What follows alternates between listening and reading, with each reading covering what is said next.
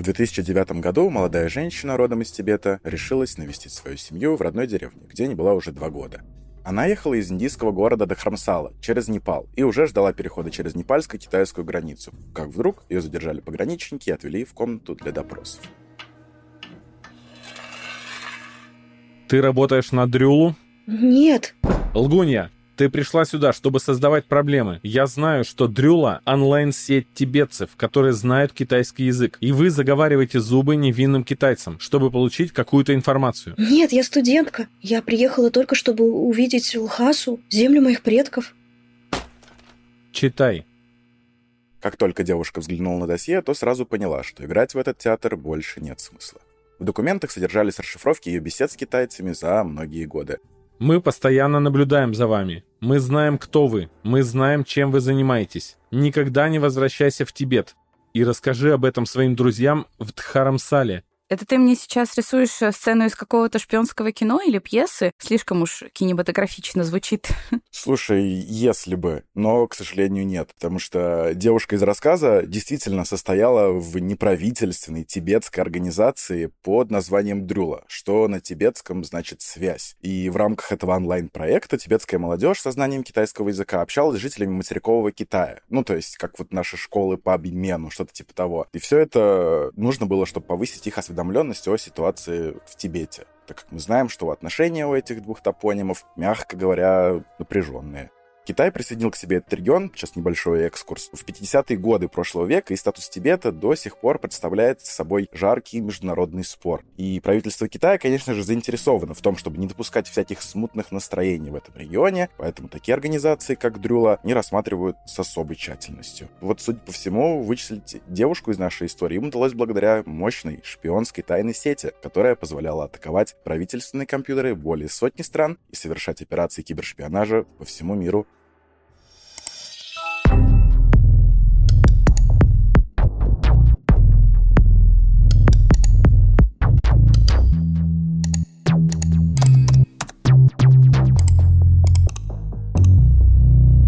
Всем привет! Вы слушаете подкаст студии «Богема» «Накликали беду» о том, как люди совершают преступления, не выходя из своих комнат. Компьютерные технологии позволяют им похищать интимные фото звезд, вымогать деньги, подрывать экономики стран и держать в ужасе владельцев умных колонок. Меня зовут Илья Рябов. Я сценарист, креатор и ведущий этого подкаста. А меня зовут Маруся Черничкина. Я true crime блогер и ведущая этого подкаста. Каждую неделю мы с Ильей рассказываем вам истории о самых громких киберпреступлениях компьютерной эры. А чтобы разбираться в том, как работает эксплойт, что такое rootkit и как не схлопотать троян на свой компьютер, мы зададим вопросы экспертам по кибербезопасности. Мы, поскольку и так от выпуска к выпуску, считаю, повышаем градус накала страстей, то вот вирусы все-таки добрались до меня, пробили мои брандмаузеры физические в организме. А сегодня мы расскажем вам сразу несколько историй о том, как киберпреступления выходят на уровень крупных компаний и государств, что такое кибершпионаж, чем опасно кибероружие и из-за чего ядерная программа Ирана в какой-то момент накрылась медным тазом.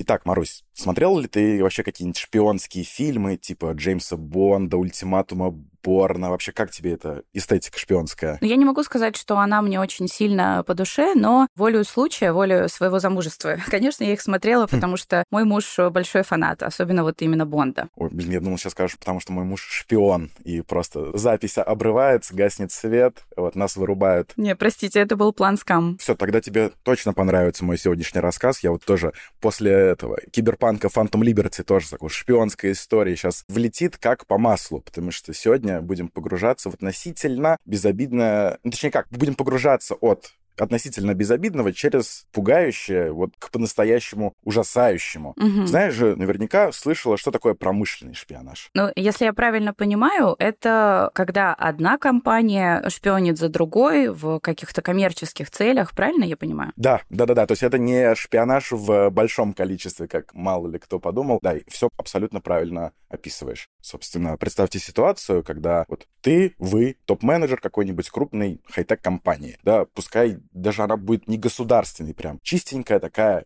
корпорация. И тебя отправляют в командировку в Японию. Там тебе бронируют отель, но не какой-нибудь, а шикарный отель бизнес-класса. Все-таки корпорация. Поэтому повышенный комфорт, гарантии безопасности, конфиденциальности, в общем, все есть. Это что же, я, получается, такая важная шишка? Разумеется, разумеется, это все-таки командировка, и могу даже подтвердить, что ни одна крупная компания в таких случаях не поскупится на своего высокопоставленного менеджера, потому что она явно заинтересована в том, чтобы человек вернулся живым, не скомпрометированным, и чтобы ни один внутренний документик не утек, и, в общем, переговоры там прошли все как надо. Собственно, на утечке документации хочется отдельный акцент сделать, потому что, понимаешь, это будет иметь значение дальше. Так вот, едем дальше. Ты заезжаешь в свой шикарный отель, проходишь регистрацию на ресепшене. Что ты спросишь первым делом? Так, как-то тяжело прям даже, если честно, представить. Не знаю, защищено ли у вас интернет-соединение. Почти, почти. Ну вот, на самом деле, в ту сторону, потому что, да, скорее всего, в незнакомой стране тебе понадобится пароль от Wi-Fi, угу. чтобы вот подгрузилась почта, сообщения там из Телеграма, Твиттера, потому что, ну, в незнакомой стране без интернета тяжеловато. Смело вбиваешь свои данные для подключения, уточнив так дежурно, безопасно ли все. И сразу после того, как ты зарегистрировалась в открытой сети, тебе уваливается окошко, которое предлагает обновить что же? Что же попробую угадать? Ну что, Windows или Flash Player? Adobe Flash Player. Бинго. Как у нас э, реально действительно постепенно разгоняется сценарий, что прошлые выпуски помогают понимать, что будет дальше в нашей истории. На самом деле, да, не принципиально, что там было. Э, Flash Player, мог быть еще какой-нибудь Google Toolbar, э, может, какой-нибудь Mail.ru защитник. Вот, ну, вот все наши любимые программы тех лет, которые непонятно вообще зачем на компьютере были, но все их помнят, все знают. Собственно, что происходит дальше после такого обновления, думаю, можешь догадаться вместе с нашими слушателями. Кликнули mm-hmm. на обновление, все, компьютеру кирдык. Да, компьютер заражен. Внутри тут же начинается обратный отсчет, как у бомбы с часовым механизмом. Где-то, причем, 180 дней. И за эти 180 дней вирус разворачивает свою шпионскую деятельность на устройстве, чтобы полностью завладеть внутренней информацией о твоей компании и всякими корпоративными секретиками. Эту атаку назвали Dark Hotel. И помимо обновлений, этот вредонос использовал и другие схемы, например, старый добрый фишинг. Какие-то mm-hmm. письма, которые получали все эти директора компаний, успешные предприниматели, высокопоставленные высокопоставленные политики, чиновники маскировались под э, эротические японские комиксы. Да-да. И другие цепляли читателей на крючок очень уж специфической информации. Например, если вы были сотрудником компании, которая поставляла оборудование на военный завод, то вам наверняка пришлют письмо соответствующего содержания. Абсолютно нативный таргет только вот для взлома. Собственно, хакеры подселяли вирус э, в сети отелей перед приездом больших гостей, и при этом злоумышленники всегда точно знали, где будет жить жертва, и настраивали программу только под нужное им устройство, и чтобы она заражала только его. Соответственно, После все данные аккуратно почищались, что, казалось бы, следов никаких не найти. Вирус был активен с 2007 года, около, получается, 4-5 лет. Кто за ним стоит, до сих пор неизвестно, и вредоносный код все еще не уничтожен. Он целился в первую очередь на руководителей компаний, занимающихся инвестициями, разработками правительственных учреждений, оборонка, ну, в общем, большие компании, действительно имеющие критическое значение для обороны и промышленности стран, на мелочь даже на какие-то больницы особо не смотрели. При этом до сих пор также неизвестно, сколько организаций действительно пострадало, сколько конкурентам утекло конфиденциальной информации. Но учитывая, как компании заботятся о том, чтобы не выносить ссоры из избы, оно как бы и неудивительно. Потому что иногда, даже если тебя взломали, лучше не признаваться, что тебя взламывали, потому что это спровоцирует, ну там, от обвала акций до просто других последствий для той же безопасности. Потому что, ну, взломали один раз, подумают, что можно, наверное, взломать еще раз. И просто будет цепная реакция. Ну вот что меня удивило все-таки, так это то, что мы с тобой до сих пор не говорили про общественный Wi-Fi в наших выпусках. Собственно, Марусь, ты вообще пользуешься общественными Wi-Fi в кафе, в отеле? Ну вот до нашего подкаста пользовалась э, активно, и вот сейчас начинаю думать, что, наверное, не стоило бы. Я согласен, то есть, ну, я, я все-таки тоже там, руководствовался больше принципами, что не являясь сотрудником там, госкомпании, угу. промышленным шпионажем, никто с моего устройства заниматься не будет. У меня есть друг, который вот тоже а только через VPN подключен подключается к общественным сетям. Но чтобы понять, насколько вот опасно пользоваться Wi-Fi в метро или в кафе, мы поспрашиваем нашего сегодняшнего эксперта, ведущего архитектора по информационной безопасности ВК Игоря Простого. Главная проблема именно общественного Wi-Fi в том, что вы просто не знаете, кто с вами еще им пользуется. В случае, если используется общественный Wi-Fi, либо с вообще открытым доступом, без пароля, да, то есть без всего, без аутентификации, авторизации, просто кто подключился, тот и пользуется, либо с каким-то общественно доступным, общедоступным паролем, написанным на стене при входе, то есть кто угодно может подключиться, и как раз в этом и проблема. То есть сам протокол Wi-Fi, ну, не так плох. Он даже защищен. У него постоянно выходят обновления, новые версии стандартов. Замечательный институт электроники, электротехники их выпускает. Проблема как раз в том, что вот эти люди, которые подключаются к нему, они, собственно, и представляют угрозу. Сам Wi-Fi по себе угрозы не представляет. А тем более в наш век, когда у нас оконечное шифрование, да, замочек в вашем браузере напротив слова, слова там какой-то www что-то. Замочек всегда обозначает то, что связь между вами и сервисом, сайтом, к которому вы подключаетесь, защищена, и любой, кто находится между вами, ничего с этим сделать не может, не может это перехватить. Даже если он это перехватит, даже если он полностью запишет ваш трафик себе на карточку и потом будет на нее смотреть, на SD-карточку или на флешку, а будет смотреть на ваш замечательный трафик, все, что он видит, это какую-то билиберду, потому что у вас все защищено шифрованием. И расшифрование этого всего не представляется возможным при текущих э, условиях, да, при текущих, как сказать, уровне прогресса, так сказать, технического. Поэтому это не проблема. Проблема в том, что ваше устройство находится в одной сети с устройством потенциального злоумышленника, которого вы еще не знаете, где он, кто он. А если вы еще приходите в какое-то место, где э, общественный Wi-Fi ну, не ваш, а какого-то кафе, ресторана или отеля, то тут проблема в том, что эти люди часто не заботятся о том, чтобы обеспечить собственную безопасность, оставляют в какой-нибудь консоли управления сетевым оборудованием, консоли управления каким-нибудь сервером стандартный логин, пароль уровня админ-админ. Любой человек может зайти туда и перенастроить, например, переадресацию на какой-то фишинговый сайт. Или, например, на сайт, который просит вас ввести номер телефона, чтобы зайти. Кто говорит, что тот сайт, на который вы заходите, действительно тот самый сайт, который имеет право забирать у вас ваш номер телефона, звонить вам, присылать какие-то смс. -ки. Также нету такого понятия, такой вещи, как сегментация. Ну, собственно, сегментация сети, да, она, в принципе, невозможна, наверное, с точки зрения публичного Wi-Fi, потому что, а по какому признаку сегментировать? То есть вы все просто публичный пользователь, вы все пришли, вы, мы вас первый раз видим, мы вас не как-то не знаем, кто вы такие, но вы пользуетесь, спасибо. И этих пользователей нельзя как-то разделить, они все в одной каше варятся, и злоумышленник, грубо говоря, может путем какого-то сканирования, поиска других устройств в сети наснуться на ваш компьютер. И тут проблема в том, что если у вас какой-то компьютер без установленных обновлений, имеющий какой-то потенциально уязвимый сервис, который ждет каких-то входящих соединений, например, ну, как правило, это сервисы, связанные с файлообменом. Злоумышленнику, собственно, почти ничего не стоит просто взять и проэксплуатировать это. То есть он, ну, грубо говоря, с вами на расстоянии вот вытянутой руки находится, ну, только с кибер, то есть кибер точки зрения, да, он с вами в одной сети, он ничем не защищен, между вами нету ни фаерволов, ничего. Вы с ним буквально вот напрямую практически общаетесь через беспроводную точку доступа. Все, вы отдали ему компьютер на съедение, он будет делать то, что захочется. С ним, если у вас нету каких-то обновлений, не установлен какой-то небезопасный софт, высока вероятность, что он попытается его атаковать и каким-то образом захватить, возможно, управление вашим компьютером, подложит туда какие-то вредоносные файлы. Вот. Это еще никто не отследит. Никакого там логирования, никакого просмотра трафика на вредоносность, никто ничего не делает, собственно. Ну, ну во-первых, не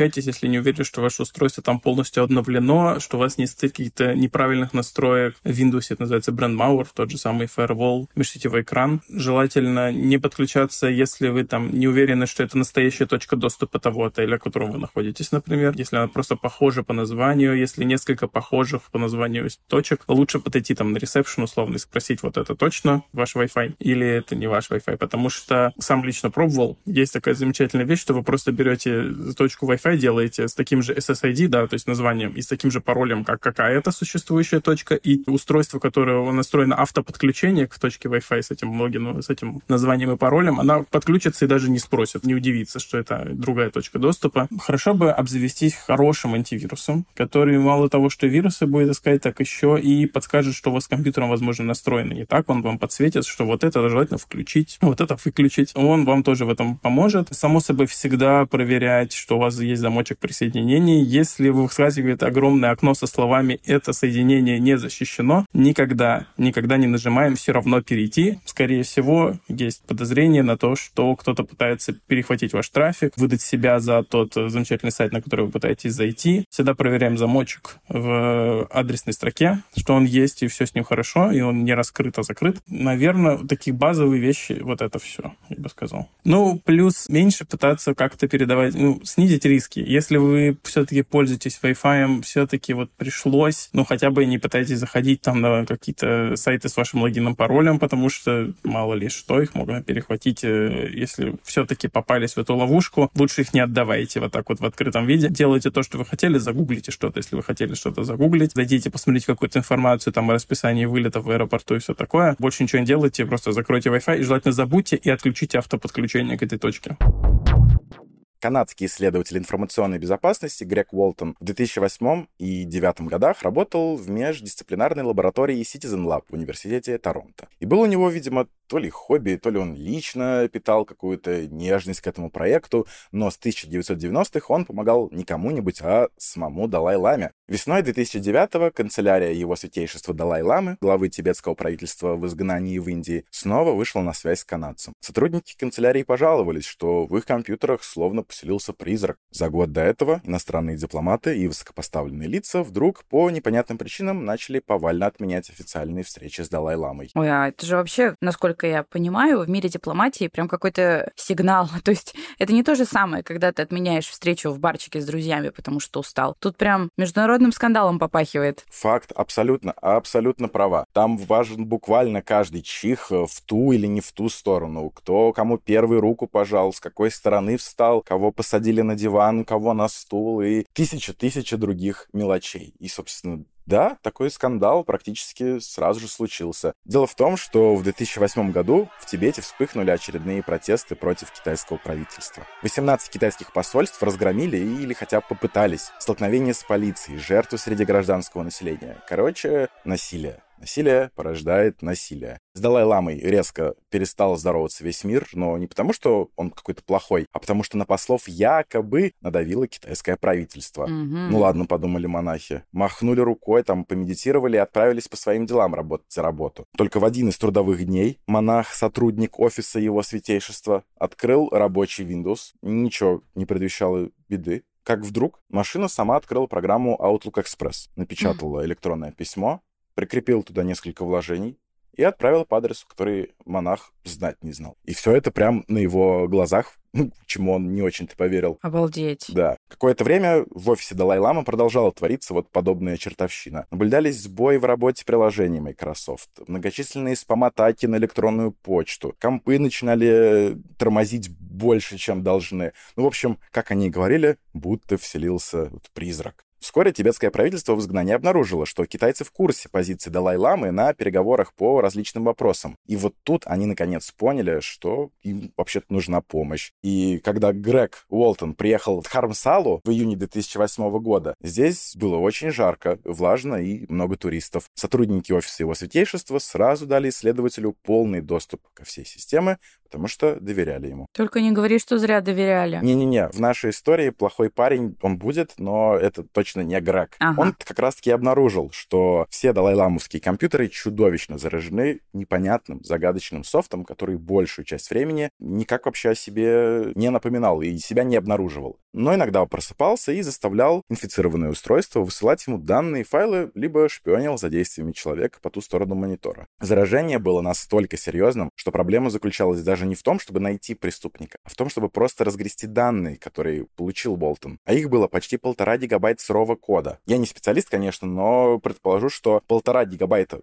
по сути, текста да, mm-hmm. в блокноте, это катастрофически много. Это да. сотни томов, вот да, что-то в том направлении. Mm-hmm. Но Уолтон не приуныл, забрал вредоносный код с собой обратно в Торонто. Там вместе с командой они взялись за обратный инженеринг. Помнишь, что же, собственно, обсуждали? А, да, кажется. То есть, когда у тебя есть готовый код, и ты как бы в обратную сторону его разбираешь. Да, да, это, ну, это, этот принцип, он э, и, и с кодом работает, и с устройствами. То есть, когда там, не знаю, люди покупали iPhone, да, тоже разбирали его, смотрели, вот как там все скомпоновано, что, что так работает. Они читали, читали и читали бесконечные строки кода, пока один из коллег Грега, Нарт Вильнев, не обнаружил маленький подозрительный кусочек. Причем кусочек реально какого-то микроскопического масштаба всего 22 символа. В полутора гигабайтах текста 22 символа. 22 Вау. символа. То есть это, да, это какие-то байты по размеру. И то, что он сделал дальше с этим кусочком кода, превосходит все технические познания человечества, Марусь. Ни за что не угадаешь, но, но хотя бы попробуй. Даже пытаться не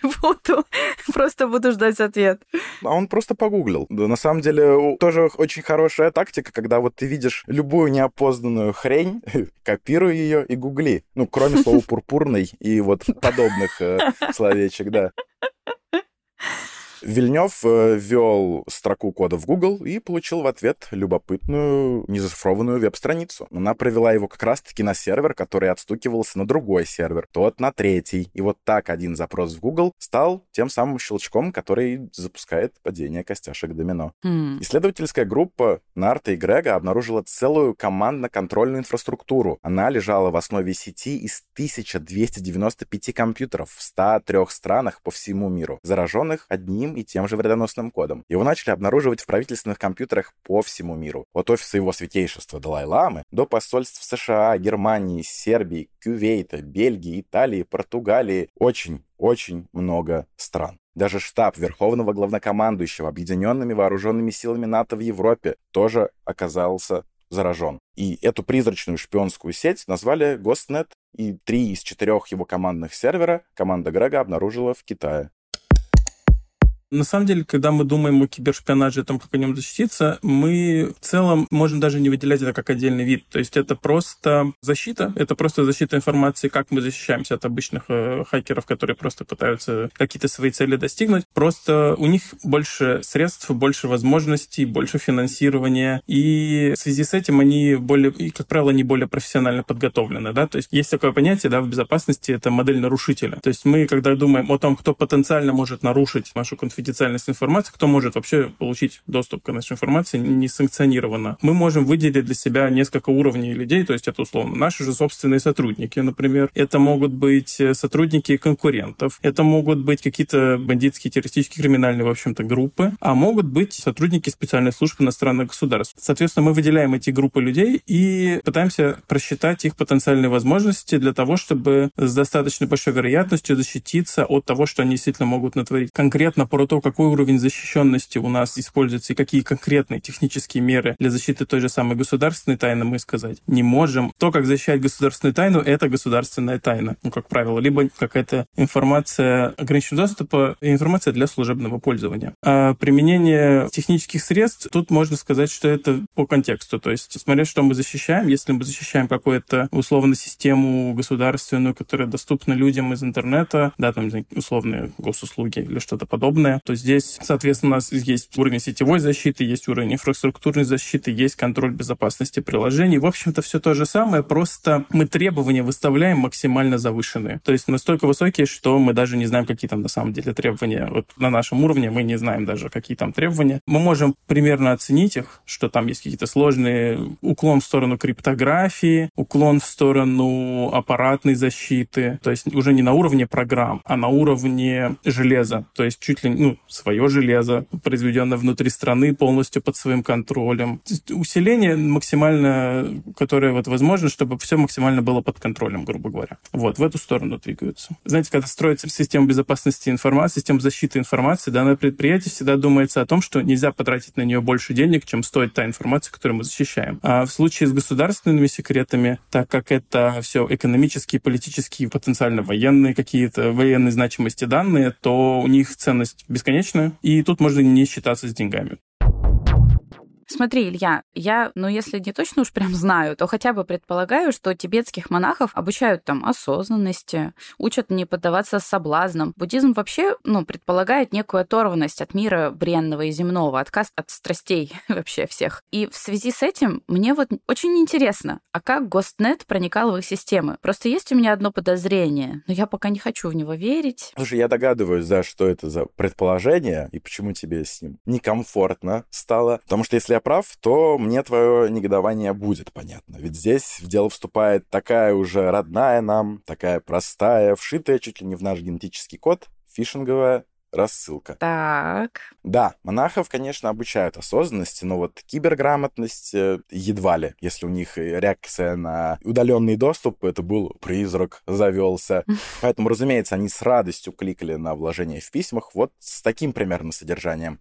Уважаемый господин, во вложении вы найдете окончательный перевод на тибетский язык моего пресс-релиза на английском языке о преемственности колонн Трипы. Реакция на мой пресс-релиз от 2 сентября была очень положительной, и я получаю множество сообщений от тибетцев со всего мира. Это было, да, настоящее электронное письмо, отправленное членом канцелярии Его Святейшества в 8.14 утра 18 сентября 2008 года. Абсолютно невинное письмо, на первый взгляд, согласись. Да вообще, ничего не могло бы вызвать тревогу. Какая же это все таки сокрушительная глупость, что мы опять говорим про фишинг. Ну сколько можно? Просто напомню мысль, которую мы, кажется, тоже озвучивали ранее, что в любом, так сказать, механизме взлома удаленного доступа, как правило, несовершенным и слабым слабым звеном оказывается вот именно, как сказать, человеческий фактор, чуть не сказал человеческая глупость, что кто-то где-то не дочитает, э, что-то не посмотрит, кликнет, обновит, и вот какую бы совершенную защиту не наворачивай, случилось то, что случилось. Собственно, в основе инфраструктуры GhostNet была вредоносная программа GhostRed, которая относилась к семейству программ удаленного доступа. О них мы тоже уже не раз говорили. Первое, что сделал троянец, GhostNet, попав на компьютер жертвы, это так называемый звонок домой домой. Как звонок другу, только, ну, вы поняли. Первый Гостред позвонил домой 22 мая 2007 года. То есть получается, что разработка его началась вообще до протестов в Тибете и до визита канадцев в офис главного лама. По мере того, как сотрудники Таронской лаборатории продвигались в расследовании, им становилось все понятнее, кто стоит за этой атакой. Функционал программы был сделан так, чтобы за одним компьютером жертвы следил один компьютер атакующий. В своем отчете, который канадцы опубликовали спустя 10 месяцев после поездки Уолтона в Индию, авторы как бы намекают нам на то, что во всем виноваты китайцы. Китайское же правительство, само собой, эти обвинения отрицает. Все это ложь и провокация. И они ссылаются на то, что атака готовилась сильно заранее. Не понимаю, как это вообще в целом может в пользу невиновности говорить. Ну да-да-да. Зараженные госнетом компьютеры нашли в том числе и в Китае. Тоже так себе аргумент. Вообще не аргумент. И вообще-то в Китае есть законы против киберпреступности. Короче, ну, знаешь, чисто вот на коленке свою какую-то программу защиты как будто строили. Ну да уж. Ну так или иначе, заказчики и исполнители призрачной сети Госнет так и не найдены, буквально оставшись призраками. Что произошло с украденными документами, тоже не ясно. И эта история международного кибершпионажа так и осталась нераскрытой.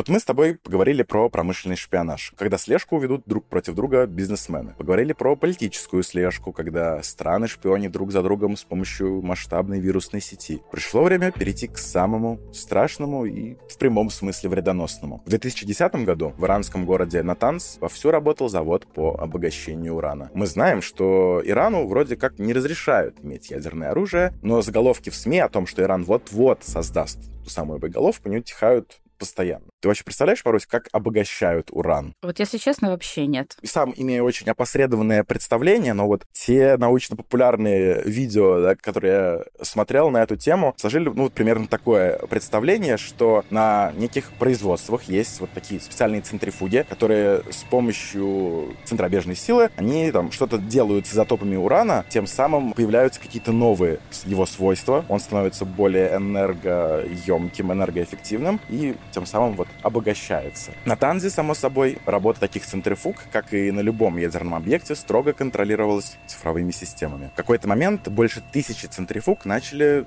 странно барахлить. Вместо нормального темпа вращения они разгонялись все сильнее и сильнее, пока в какой-то момент попросту не взорвались от неконтролируемого росшего давления. Иранская ядерная программа была отброшена далеко назад, и власти начали расследование. Выяснилось, что центрифуги сломались из-за компьютерного вируса червя, который впоследствии назвали Stuxnet. Этот вирус перехватывал контроль за скоростью вращения центрифуг, разгонял их до предела, а на систему мониторинга подавал ложные данные о состоянии оборудования. То есть это получается прям как в фильмах про ограбление банков, где преступники посылают на камеры и видеонаблюдение уже записанное видео. Да, типа того, при этом, ну, говорит, ты берешь контроль оборудования, и она просто начинает сходить с ума, мне тоже кажется, выглядит очень э, футуристично. Угу. Собственно, Stuxnet стал первым в истории известным кибероружием, способным причинять физический ущерб. Собственно, вот мы и подошли к истории, где вредоносная программа атаковала не мир, не несколько стран или городов, и даже несколько пользователей, а вот один единственный завод в одном единственном городе этой планеты. Обалдеть.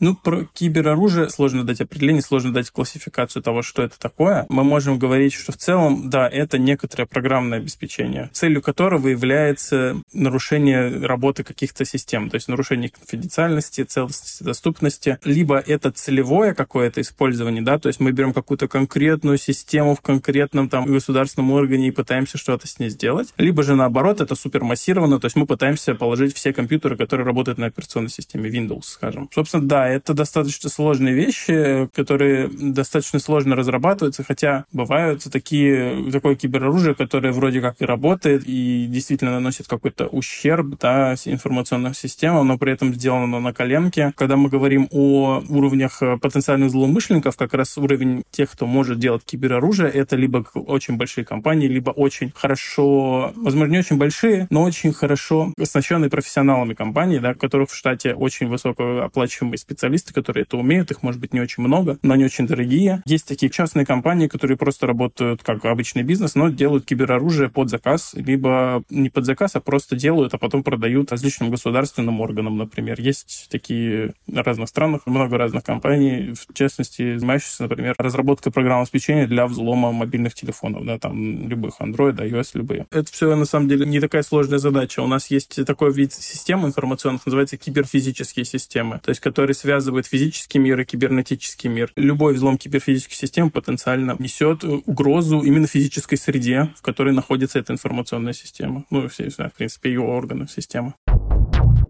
Есть две конспирологии вокруг того, кто стоял за атакой на иранский атом. Первое, разумеется, американцы совместно с израильтянами. То есть две страны, которые очень не хотят, чтобы в Иране было ядерное оружие. Вторая, что это просто недобросовестная промышленная конкуренция. Какая-то фирма написала вот такой вредонос, чтобы хотя бы чуть-чуть очернить репутацию конкурента и самим потом получить более жирный контракт. Вот. И тут якобы ему поставляло оборудование Siemens, та самая, и вот просто через э, подрядчика такую мину решили подложить. Я вообще не могу себе представить, как на такой защищенный со всех сторон объект, как ядерный, блин, завод, могло что-то проникнуть. Ну окей, монахи были осознанными, но не очень грамотными в плане компьютерной грамотности. Но там-то что? Там-то люди точно должны понимать, что такое безопасность, в том числе кибербезопасность. Если ты мне скажешь, что там тоже замешана э, социнженерия и фишинг, то я не знаю, я просто я отключаюсь. Ну смотри, заводы — это же не какая-то вещь в себе, которые сами вот производят оборудование. Они производят продукт. В нашем случае это обогащенный уран. А само железо им поставляют подрядчики. Технически подобраться к контроллерам центрифуг, конечно же, было нельзя. Они даже не подключены к интернету. Более того, такие системы не работают на традиционных операционных системах типа Windows, но все еще используют аналогичное железо. Это значит, что оборудование взломали офлайн. Сначала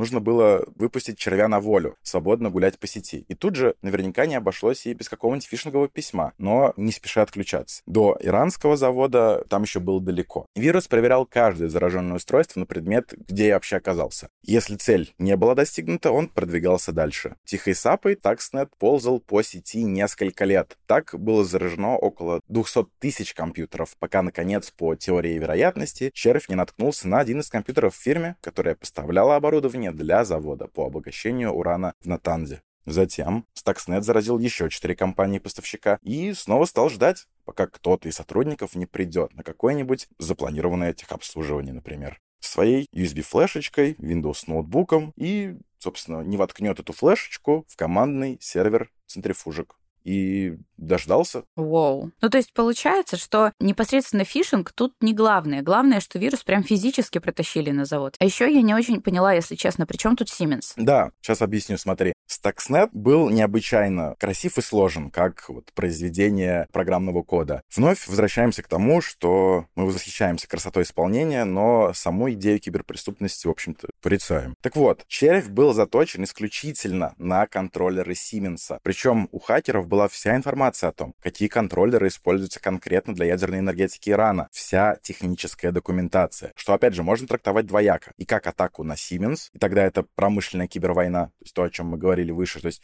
что Иран вообще здесь был ни при чем, а просто кто-то решил подгадить Сименсу, они вот тут случайно оказались Иран угу. и обогащенный уран. Или как все-таки атаку на Иран со стороны спецслужб других стран, просто, опять же, вот сделанная через Siemens, ну, чтобы проникнуть, так сказать, внутрь физически. Также красота, скажем так, э, вот вируса была еще и в том, что он невероятно аккуратный. Это был очень талантливо написанный вирус, который использовал не одну, не две, не три, а целых четыре уязвимости нулевого дня. Помнишь, что это такое? А вот про это, если честно, я уже забыла. Уязвимость нулевого дня — это такие штуки, которые, ну вот, например, написали Windows, допустим, какой-нибудь 98, и вот сейчас есть там Windows 11, поскольку, кстати, это итеративное развитие, то есть ты можешь там с 95-го Windows обновиться до 10-го, до 11 просто вот путем обновлений. То есть это говорит о том, что там есть, ну, какой-то код, который наследуется от версии к версии. И вполне возможно, что вот в этой куче кода старого, который вот был написан очень много лет назад, который никто не спешит лопатить, что что в нем есть какая-то лазейка, о которой в 95-м году вот думать никто не думал, а наши современники ее не спешат исправлять, вот она там есть. Ее просто переносят, переносят, никто на нее не обращает внимания, кроме там, допустим, хакеров, которые либо нашли ее и не палят, или, понимаешь, или там нашли и, наоборот, объявили. Все, поняла. Спасибо, что напомнил. Вот, и Stuxnet был, пожалуй, не только первым кибероружием, но и первым вирусом, который использовал сразу так много Zero Day уязвимостей. На самом деле, в нем использовалось практически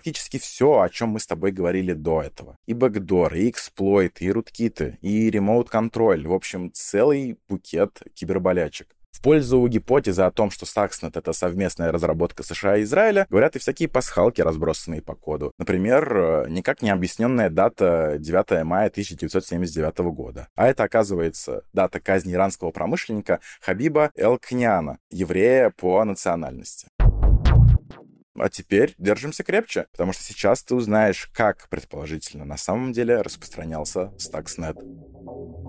Мы записываем этот выпуск в конце января 2024 года, а в начале этого месяца, 8 числа, СМИ опубликовала имя человека, который пронес Stuxnet на территорию завода в Натанзе. Знакомься, его зовут Эрик Ван Сабен, он голландец, и на момент заражения ему было 36 лет. Он был женат на иранке, у которой в стране остались родственники, у него было техническое образование, бизнес и многочисленные контакты в регионе. Идеальная мишень для вербовки. Ван Сабина, как утверждают СМИ, завербовали голландские и американские спецслужбы. И вместе они провернули целую операцию по внедрению Эрика в компании-поставщики, а затем и на саму территорию завода. Сразу после успешного саботажа он спешно покинул страну и, как пишут журналисты, казалось, был в панике. Через две недели после отъезда из Ирана, в январе 2009 года, Ван Сабин погиб в результате ДТП на мотоцикле недалеко от Дубая. Выводы, как говорится, делайте сами. Да, ничего себе. Собственно, вот говорю, что там произошло близ Дубая в том ДТП. Нас там не было, судить не можем, просто рассказываем сводки новостей. Но тогда уже давай последнее, о чем сегодня хочу с тобой поговорить, это кибертерроризм. Крайняя степень проявления кибервойн, в которых могут пострадать уже не только железяки на заводах, но и настоящие живые люди. Вот практически все в современном мире уже работает под цифровым контролем компьютеров. Ну, например, очные сооружения, которые фильтруют воду. Можно же ведь перехватить контроль над этими системами и повысить, скажем, уровень щелочи в водопроводной воде. Или хлора. Мне кажется, что это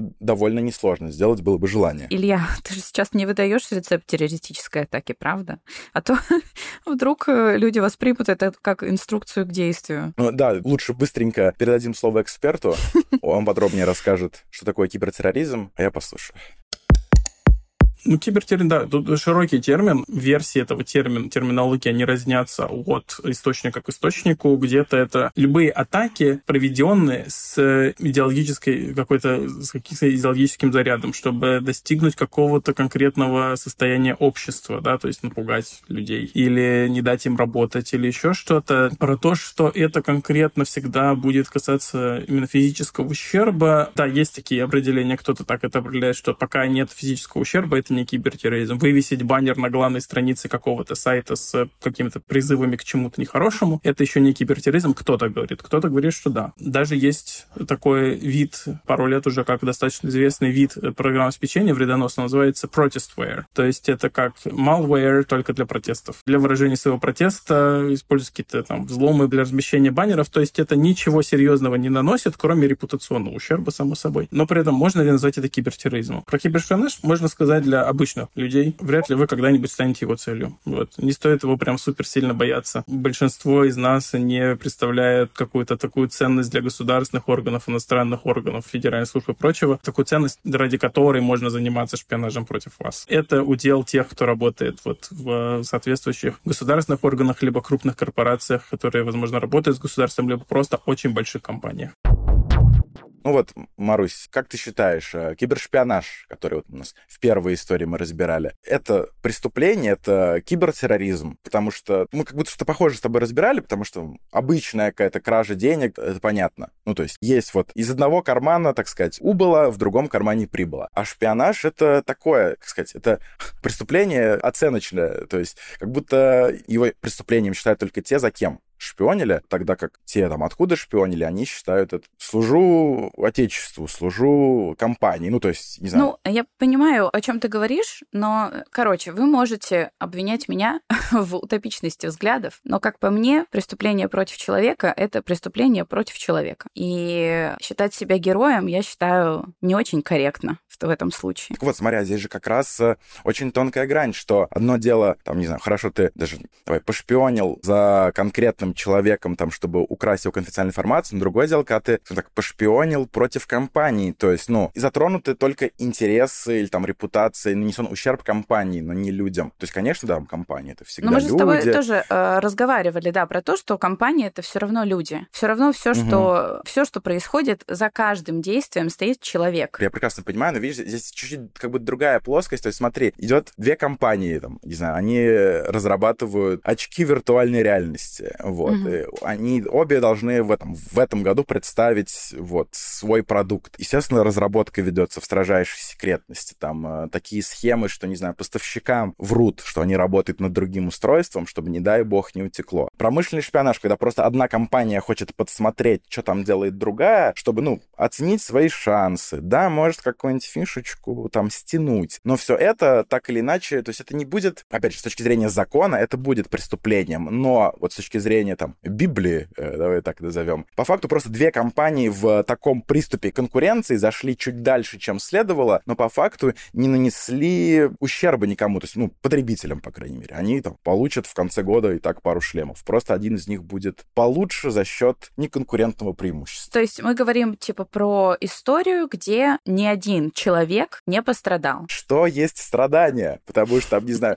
человек, э, который допустил утечку компании, наверное, он ну, пострадает. Но видишь, ну, то есть, соответственно, что провал для одного... Ну да, ну, то есть он пострадал, его лишили работы, и он не смог прокормить своих детей, понимаешь? Я могу так разгонять бесконечно, типа, и вот так вот драматизировать и сгущать краски. Короче, больше этики, друзья. вот так вот. Я считаю, что все должно быть как-то по-человечески. А мне кажется, что в это, ну, то есть, как сказать, что вот тут я выступлю немножко адвокатом дьявола, и вот там конкретно вот в подобном примере, что я рассмотрел, я считаю, что это это и есть жизнь потому что, вот говорю, к сожалению, очень часто так бывает, что когда, например, ты хочешь сделать там хорошо одному человеку, а плохо от этого становится кому-то другому. При том, что ты мог искренне вообще не желать зла вот тому второму, но он, ему от этого все равно плохо. Как вот тут вот жить, быть, то есть мысль в том, что преступление, оно в глазах смотрящего иногда, не всегда, а это вот то, над чем стоит подумать и что стоит вынести. Ну да, мне кажется, что у каждого свои взгляды на этот счет будут. Мне даже вот э, жаль, что нет конкретно комментариев под подкастом, потому что было бы интересно почитать, э, что люди в итоге думают на этот счет. У меня сейчас в голове просто фраза этого, господи, живите по правде, вот это вот. Правда. Живите по правде. Туше, туше. Это был подкаст «Наклейкали беду». Проникайте в нашу систему на всех подкаст-платформах, взламывайте наши сердечки в Эко-музыке, Apple, Яндекс и оставляйте свои цифровые следы в отзывах на наш подкаст. С вами были Илья и Маруся. Не занимайтесь кибершпионажем и берегите свои данные. Всем пока. Пока.